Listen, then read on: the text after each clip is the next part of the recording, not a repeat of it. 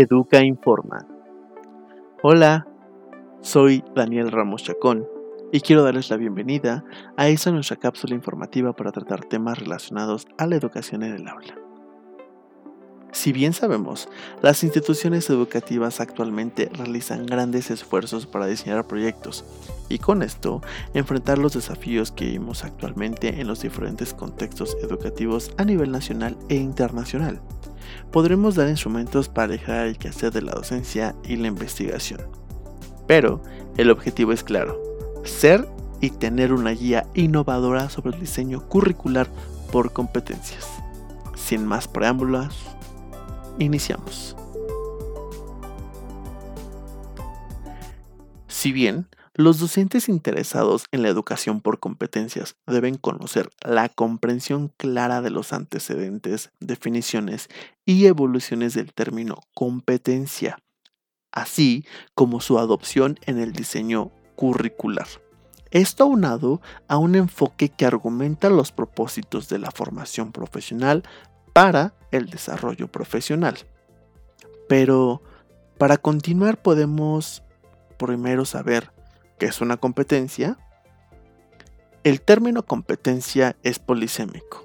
Como concepto, tiene múltiples fuentes teóricas, como en la psicología, la lingüística, la sociología y la filosofía, además de que ha evolucionado desde el concepto de competencia laboral al concepto de competencia profesional integral.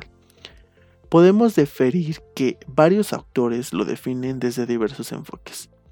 Tuning nos dice que la combinación dinámica de atributos con respecto al conocimiento y su aplicación a las actitudes y responsabilidades que describen los resultados del aprendizaje en un determinado programa.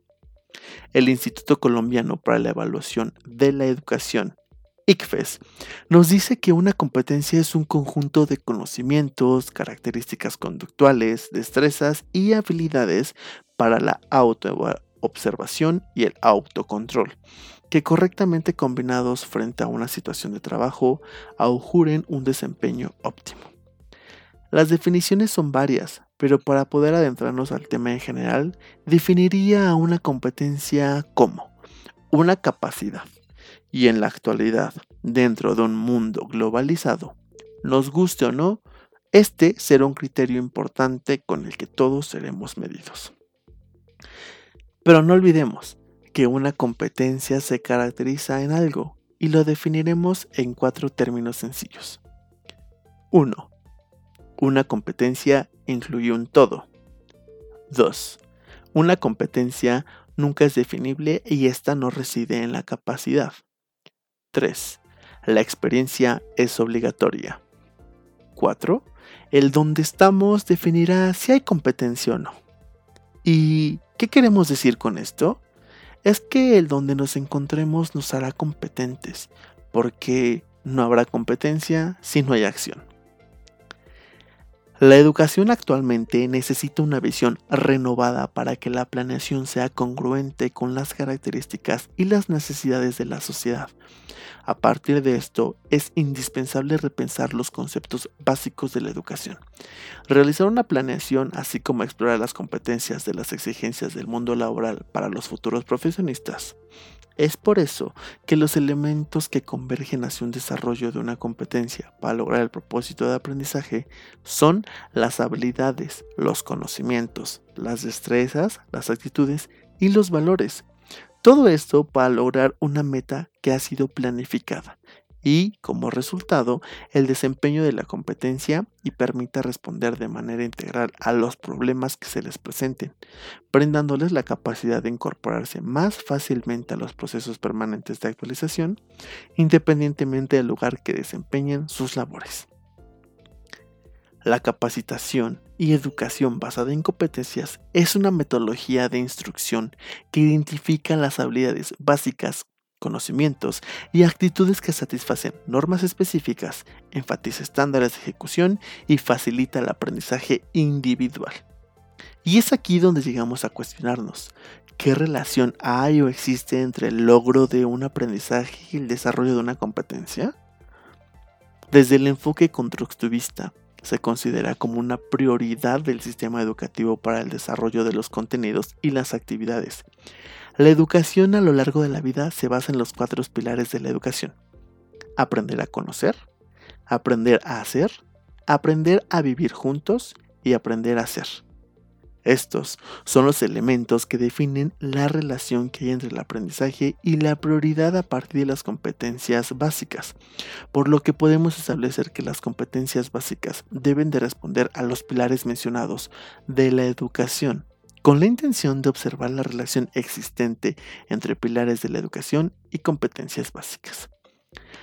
Las competencias son un conjunto de conocimientos, habilidades y valores que convergen y permiten llevar a cabo un, desempeño de manera eficaz.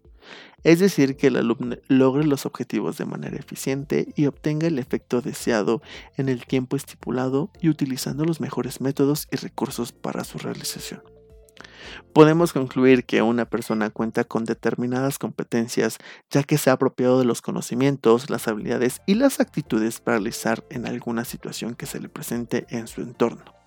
Por lo tanto, las competencias son dinámicas por la renovación de las metodologías, conceptos y enfoques que se dan día a día y que permiten realizar las cosas con calidad.